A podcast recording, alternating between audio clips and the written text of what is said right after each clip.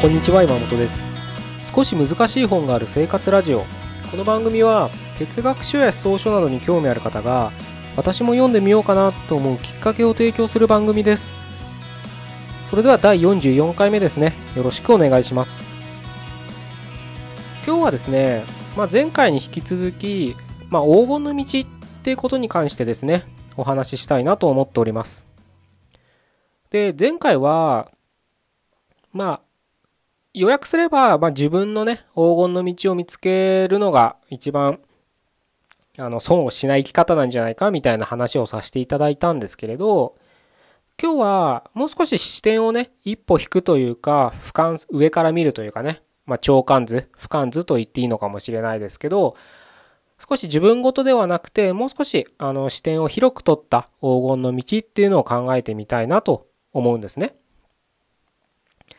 で具体的には何かっていうとですねまあまあ僕らは一人で生きてるわけじゃないよっていうかまあ多分ねこのポッドキャストを聞いてくださってる人はほとんど国籍が日本の人が多いと思うんですけれどまあ日本人なら日本人のまあ歴史があるわけじゃないですか。それを脈々とっていうんですかね連綿とっていうんですかねそうやってずっと続いて今の僕らがいるんじゃないかっていう視点でね黄金の道っていうのを考えてみたいんですよ。あのー、まあ昨今ね昨今ねってちょっと自軸臭いですかね あのグローバル化とかねグローバル企業とか、まあ、グローバルとか、まあ、全部グローバルって 同じこと言ってるちょっとバカみたいですけどまあなんか当たり前にね使われててまあ、例えば人によってはもう社内の公用語が英語になってたり、まあそこまでいかなくても、まあ社内でね、当たり前のように英語が飛び交うような環境で仕事してる人も多いかと思うんですよ。まあそれが、まあ自分が喋れる喋れないは置いといて、まあ周りがね、もう英語をこう当たり前に使う環境が増えてる中、まあね、最近のまあ、それこそ大手企業で言えばね、もう新入社員なんてもうみんな TOEIC 800点以上が当たり前とか。で、新入社員は入ったらもうすぐ、え ?1 年、2年ぐらいの計画でね、とりあえず社員、新入社員の半分は、あの、必ず海外に経験させるみたいな企業も増えてますよね。まあ僕の知り合いもそれで海外行ってたりするので、聞いてたりね。まあそういうまあニュースでもね、そういうの流れてるんでね、まあ自分の身近にはいないよって人でも世の中そういう風に流れてるんだなっていうのはね、まあ肌で実感しなくても ニュースでわかる、知識としてわかるようなことだと思うんですよ。で、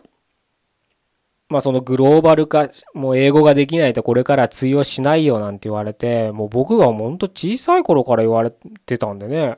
もうそれこそ20年とか経ちますよね。なんでね、まあ英語を勉強してる人、ちょっと前はなんか中国語がこれから来るとか言ってなんかそんなブームがちょびっとだけあった時期もあったと思うんですけど、あの、まあそれはね、あの、第二言語をね、学ぶっていうのはすごく、あの、有意味なことだと僕は思ってて、それはまあ、本を読むっていう視点だけで言ってもやっぱりその有名なね歴史に名を残す哲学者って言われるのはやっぱり西洋の人が多いですからそれこそねそういった文献を読むにはやっぱドイツ語とかね読めたらすごく世界は広がるわけですよ。まあ英語っていうよりやっぱりヨーロッパ語が多いですからね現象はねそういったものが読めるっていうのは現象で読めるっていうのはすごくまあ本当彼らの生の言葉に触れれるってことなんでね。それはすごく大切なこと大切というか非常にね哲学書その思想をね理解したいっていう上では大切なことになるんですけれどなのでそれがねもしそういった環境に置かれてたりそういったことに興味がある人がいたらどんどんそういう勉強したらいいかなというふうに思うんですけれどただそのグローバル化って言われてる中で世の中一般的にね普通に何も考えずグローバル化グローバル化って言われた時に何だろうな日本人のアイデンティティを捨てて欧米化に欧米人のように振る舞えっていうような含みがねでグローバル化っていうのを考えてる人がすごく多いんじゃないかって気が僕はするんですよ。あ、先に断っときますけど、僕、あの、日本語以外喋れないんでもし今ね、これ聞いてくださってる人が、語学堪能な人がいたら、日本語しか喋れないお前が何言ってんだよって、ちょっと思われるかもしれないんですけど、もうそこは本当申し訳ない。あの、一応ね、あの、英語ぐらいはね、読めなきゃってことでね、ちょっと勉強たりとかももちろん、ちょっとはしたりするんですけど、いかんせんね、なかなかうまく上達しないというか本気度がそこまでないんでしょうね。日本語の哲学書読むのでもういっぱいいっぱいですから なかなかちょっとそこまで時間が回らなくてあのねもしそういった語学堪能な人から見たらすごくあのお前が言うなって言われそうですけどまあちょっとそれは申し訳ない先に謝っても聞きますけどそういう僕がちょっと語らせてもらうんですけれどそのねなんだろうな例えばうん日本人は自分の意見を持たないとかって、まあ、ディベートでも意見言わないであの自分を押し通すことがないみたいな形で結構それはなんか日本人の弱さっていうかなんつうんだろうダメなところみたいなことでよく言われてた時期ありますよね。今でも言われてるのかもしれないですしもしねお仕事で海外によく行かれる方とかねそういう海外の現地の人とやり取りをするような職に疲れてる人だったらそれは日々実感されてたり自分で実感されてたり周りを見ててもなんでお前あそこでもっとちゃんと言わないんだよっていう歯がゆい思いをしてる人もいるのかもしれないのでそれはあのそういうこともあるかと思うんですけれどあのその局所的に見たらね確かにビジネスの場では自分の意見とか自社の意見をきちんと相手に伝わない伝えないと後々トラブルになったり自社がね不利益に被ったりするのでそういう場ではそういうね向こうのスタイルに合わせてあのちゃんとその土壌に乗らなきゃいけないってことはあるかと思うんですけどあのもっとね広い意味で捉えるとね決してね世界は例えばね日本って国がありますよね。の日本をが日本を捨ててそれこそアメリカか、うん、イギリスかフランスかドイツかまあ、ヨーロッパって言われるようなものになれって誰も思ってないわけですよね。当たり前ですけど。それは日本的なやり方でグローバル化っていうのを目指すべきだってことなんですよ。言ってる意味分かりますかね？あのなんつったらいいんだろうな。うまく伝えるには。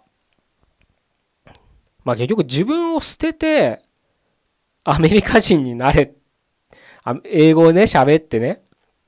まあ英語が喋れるのがじゃあ果たしてグローバル化なのかって言われたらそういうことじゃないってことだと僕は思うんです。もちろん土台はそういう言葉が通じなきゃいけないのはあのもちろんあるんですけれどじゃあ逆に英語さえ喋れればそれであなたはグローバル化された国際人ですかって言われたらそうじゃないですよねきっとね。あの、僕ね、英語喋れない癖して、僕の周りみんな英語喋れるんで、そういう場にいるとよくいることもあるんですけど、そうするとね、まあみんなちゃんぽんって喋るから、なんか全然ついていけなくて、なんか恥ずかしい思いもするんですけど、ただその中でね、あの、日本語喋れない人たちもいるわけですよね。で、そういう人たちが日本人にいろいろなんか話してる中で、やっぱ聞きたいのは日本の文化的なことなんです。それを英語で語ってほしいわけですね彼らとしたら。決して日本人だけど別にそんな欧米化された日本の文化を語られたってしょうがないですよ。いや日本のマクドナルドはさなんてさ言ったっていやどこの国だって一緒でしょみたいなまあ多少は違うかもしれないですけどそんなこと聞きたくないわけです。日本のわびさびとかね手張りとかそれこそ断捨離とか仏教とかね寺って何なんだとかねどういう思想なんだとかそういうことを彼らは知りたいんですよね。でもそんなの置き去りにしてとりあえずグローバル化で国際人にならなきゃって言ってそなんだろうな自分のアイデンティティって言ったらいいのかな日本人であるってことを忘れて忘れてっていうかそういうことも意識しないでそっちばっかに行っても決してあの本当に向こうが求めてる世界が求めてる日本のグローバルとは僕はちょっと方向が違うんじゃないかなというふうに思うんですよね。うん、そう思っちゃうんですよね。もちろんねさっきも言った通りその場場場所場所においてはもちろんその向こうの立場でね争わな争うというか対等に振る舞わなきゃいけない場合もありますけれどそれはその時はなんか自分の主張をとりあえずゴリゴリに押し通すっていう立場に立たなきゃいけないのかもしれないですけれど日本人の気質的にそういう人日本人ってそういう人ばっかそういう人の方が少ないですよね。むしろ和をもって尊しとなすみたいな感じでやっぱその調和っていうのを大切にする人たちまあ文化だと文化とかじん？のが日本人だと僕は思ってるんですよ。それは自分が狭い範囲ですけどね例えば自分のその祖父母の代から親の代自分甥っ子姪っ子の代をその自分の家族と言われる近しい人たちで見ててもやっぱりそれはうん誰か教えたわけでもなく続いてるのかなっていうふうには思うんですよね。多少のねもちろんその時代の流れ今の風潮それこそおじ僕のおじいさんとかだったら戦争行ってたわけですしうちの親とかだったら戦後の生まれですからね。多少のねそういった時代背景は違うとしてもその真の日本人っていう気遣いができるというか他者を思いやれる。あそれは別に欧米人が他者を思いやれないって言ってるわけじゃなくて日本人としてのね他者の思いやりっていうのがやっぱり僕は大切なんじゃないのかなとそれをもって世界にどうしたらでグローバル化、うん、世界スタンダードそういった中で日本人の地位が確立できるのかっていうところを考えてみるのも少しいいんじゃないかなというふうに思うんですよね。あのちょっと話それるかもしれないんですけど、まあ、僕その毎日ジム行くって言いますけど言ってますけどすごくねマナーの悪い人が多いですみたいな話もここでしたことあると思うんですよ。で僕が行く時間帯はもうおじいちゃんがすごい多いんでそれこそ60オーバーの人たちばっかですよ。でそういう人たちは自分の汗も拭かないでマシンをそのまま離れたりお風呂場でも体を洗わないで湯船に入ったり汗を流さないでサウナ後にね汗を流さないでそのまま水風呂に入ったり頭から入ったりとかねサウナの中で飲食物は飲むなって注意書き化してるのにガバガバお茶とか持ち込んで飲んでたりしてるわけです。で僕ふと思ったんですよ。もう見た目はおじいさんですけどそういう人たちって。で僕のおじいさん本当のその血のつながったおじいさんからしてみたらまあ生きても死んじゃいましたけどね生きてたらもう100近いですから100いってるのかなその僕のおじいさんからしてみたらそのジムで会うおじいさん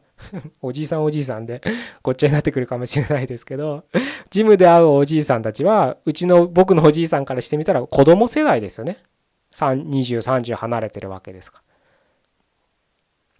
その意味でまあ戦前と戦後って分けてもいいんですけどやっぱりその他人への気遣いっていうのが僕は受け継がれてない人が多くなってるんじゃないかなと思うんですよね。僕のおじいさんの世代を、まあその頃ね、生きてた頃、あの、じいちゃんの 友達とかとも会いましたけど、やっぱ僕の記憶の中では美化されてるかもしれないですけど、決して今ジムで会うようなあんな人に不快な思いをさせるような行為はやっぱしないはずなんです。してないはずですよ。してた人もいるとは思うんですけど、多くはしてないはず。それがその子供世代になったらもう当たり前のようにする人が多くなってきてる。ましてや僕ら世代になればもう今電車の中でお菓子は食うわ化粧はするわガンガン音楽は流してるわカバンはねリュックサックでかいのそのまま背負ってるわでもう自分さえ受けりゃいいって人ばっかじゃないですか。そういった意味では全員が全員そうとは言いませんよ。でもやっぱりそういう人が増えてるっていう事実はもしかしたら古き良き日本のアイデンティティ人を思いやる常に自分というものをありながらそこには他者の存在もあるってことがもう考えなくて当たり前にあった日本人の文化というか精神というかアイデンティティと言ったらいいのかそういったものがどんどんどんどん消えてってる。それこそ戦後から欧米化って言える言えばね戦後からどんどんどんどんそういう海外のね文化が入ってきた中でそういうのがどんどん薄れていってるんじゃないかなっていうふうに僕は思うんですよ。いや果たしてねそのままこのままあと10年20年30年いった時にどうなってしまうのかっていうところもちょっと僕らは考えなきゃいけないところなのかなと思うんですよ。もちろんねそれ僕一人がねそんなこと考えて実践したって何の役にも立たないよって。もう日本なんかそんな日本のね、文化なんて捨てて、もう流されるまま流されりゃいいんだよって思う人もいるかもしれないけど、でもそれだと僕はちょっと寂しいなって思っちゃうし、僕はそういう生き方はできないんです。なぜならやっぱ自分のおじいちゃんとかの生き方をやっぱり見てたからね。し、もし仮に僕が今そのマナーの悪いあの汗も流さない水風呂入るみたいなことを仮にしたらやってる最中自分は多分気持ち悪いんですよ。あなんか悪いことしちゃったなって気になっちゃってなんかすごく反省してあのそれだけで一日があなんか本当自分ダメ人間だなみたいになって一日が潰れてしまう。だから自分の中でやっぱ正しいというかうん前回の言葉で言えば黄金の道それは僕だけじゃなくておじいさんから受け継いだ黄金の道を歩んだ方が僕は効率的だとな人生を送れる日々を送れるって言ったらいいのかなやっぱ憂鬱になったら本も読めないじゃないですか。哲学者なんか憂鬱になったら、憂鬱な気分で読んだらもうほんと死にたくなりますから、あんな本読んでたら。やっぱある程度ね、気持ちを健全に保って読む本ですから、ああいったものは。あの、あのね、本を、哲学書を読むのにあたったって黄金の道をね突き進む。それこそディシプリンって言ってもいいのかもしれないですけどね。そういったものを自分の中で持つっていうのはすごく大切なことなのかなと。世界がそれで変わるとは思わ変わるかどうか知らないですけど自分の人生はそこで昨日より哲学書が1ページ深く理解できるっていうところでは前進してるっていう実感が得られるんじゃないかなというふうに思うんですよね。自分だけしたって周りがねあの難しいですよ確かに。周りが流されて生きてる中自分だけがその黄金の道を歩もうっていうのはまあすごい疲れることだし大変なことかもしれないし自分一人がそういう生き方したって変わらないかもしれん周りは何も変わらないかもしれないけどでも自分がねそういうふうに居心地のいいね道を歩いてたら多分いつかきっとそれはあなたの友達かもしれないし家族かもしれないしお子さんがいらっしゃるならお子さんかもしれないけどきっとどっかで誰かが見ててそれが受け継がれてまたねその受け継いだ先でまた違う道がねその道を見てその道を歩こうとする人がちょっとずつちょっとずつ増えていくだけでまあ僕らはそれだけでいいんじゃないかなって。決してね、なんか世界のグローバル企業のね、トップに立って、日本のね、存在感をアピールするんだって、もしそんな人が、僕のポッドキャスト聞いてるはずじゃ、はずはないですけど、そんな人がね、もしそういったね、地位に立ってる人とか、政府のね、あの、何かを決める、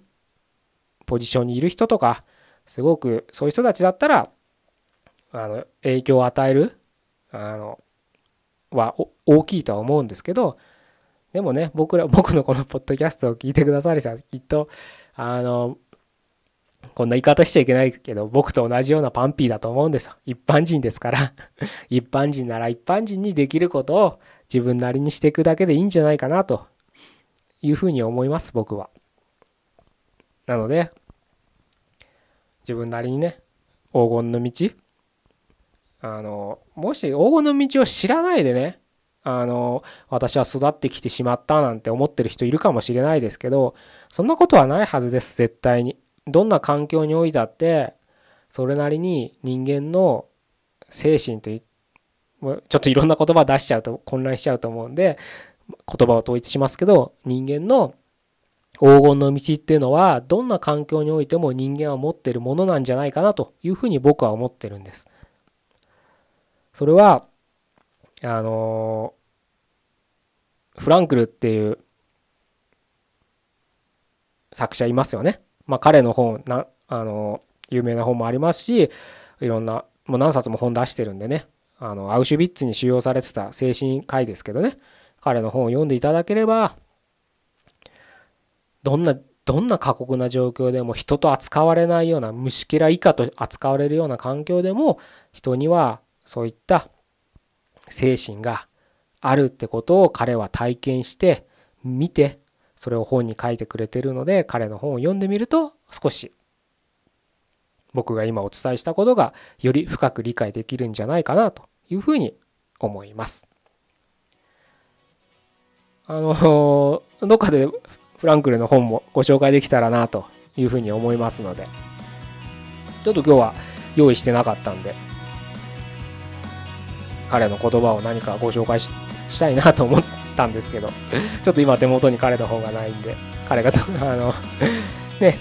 ようやく伝えてもしょうがないんでね彼のちゃんときちんとした言葉を伝えられればななんていうふうに思いますのでまた機会があったらフランクルの言葉をお伝えしたいなというふうに思います。じゃあ44回目でしたね今日は。まあ一緒に黄金の道を進んでいきましょう44回目。どうもありがとうございました。